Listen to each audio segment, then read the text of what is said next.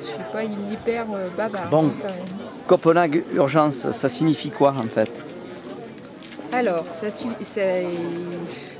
Voilà, l'idée c'est de, de faire prendre conscience à nos élus euh, que le, le- comment, la, le- la société civile est, euh, est, euh, vraiment très, très sensible à ce qu'ils vont décider termes de, de vraiment euh, d'action pour contrôler euh, les- la problématique euh, climatique.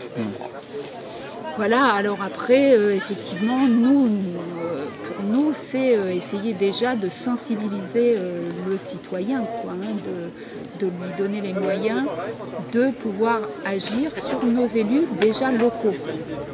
Voilà, donc par des initiatives comme aujourd'hui, on essaie effectivement de permettre déjà que les personnes se- se- s'autorisent, déjà en, mettant quelques mots, puissent s'autoriser à, euh, à ressentir ce que pour eux ça représente une problématique climatique. Parce qu'on imagine que c'est pas que les ours polaires, quoi. Ça va nous toucher, ça va nous toucher euh, grandement dans nos problématiques quotidiennes. Alors est-ce que tu as l'impression que euh, la, la population euh, euh, est sensibilisée et vraiment prend conscience du problème euh, et ne se contente pas de dire oui on sait euh, le changement climatique, euh, c'est ceci, c'est cela. Euh, Est-ce qu'ils en ont vraiment conscience?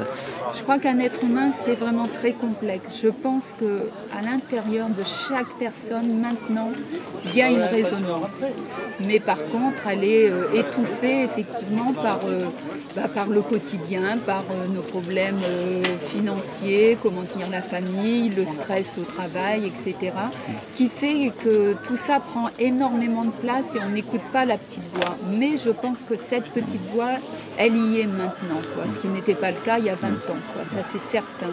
Et c'est toute l'idée, c'est euh, effectivement comment toucher cette partie euh, de l'être humain qui existe pour que pour qu'elle puisse euh, se se laisser émerger et un peu transformer les autres parties à l'intérieur de cet être humain et puis euh, mettre en place, que chacun puisse mettre en place effectivement et décider, ben voilà, moi j'arrête de, de- d'agir euh, sur, euh, sur l'environnement et je, vraiment je, je transforme mes habitudes. Donc je pense que oui, il y a, il y, a, un mouvement, mais qui est encore à mon avis beaucoup trop faible actuellement pour influencer.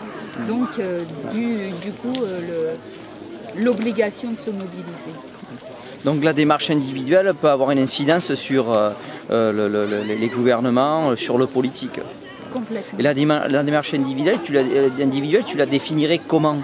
Euh, C'est-à-dire euh, faire attention à ce qu'on achète, Ah oui, ça, ça faire attention à commence ce qu'on consomme, ouais. c'est ça, d'accord. ouais. Oui, une certaine forme, c'est un mot qui est un peu tabou, mais moi je n'ai pas peur de l'utiliser, une forme de décroissance pour le monde occidental, c'est certain. Décroissance faut- positive, comme certains Voilà. l'entendent, parce qu'il y a un mouvement de décroissance positive qui est un peu marginalisé par les politiques, ça se comprend très bien, puisqu'il porte atteinte au développement économique, évidemment.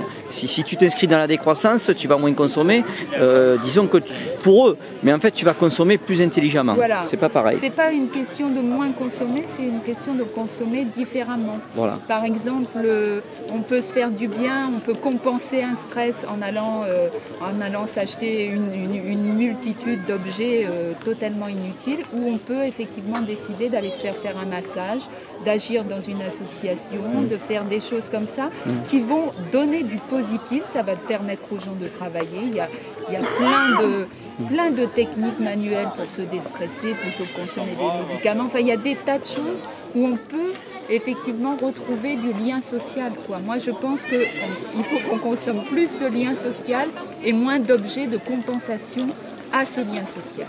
Voilà.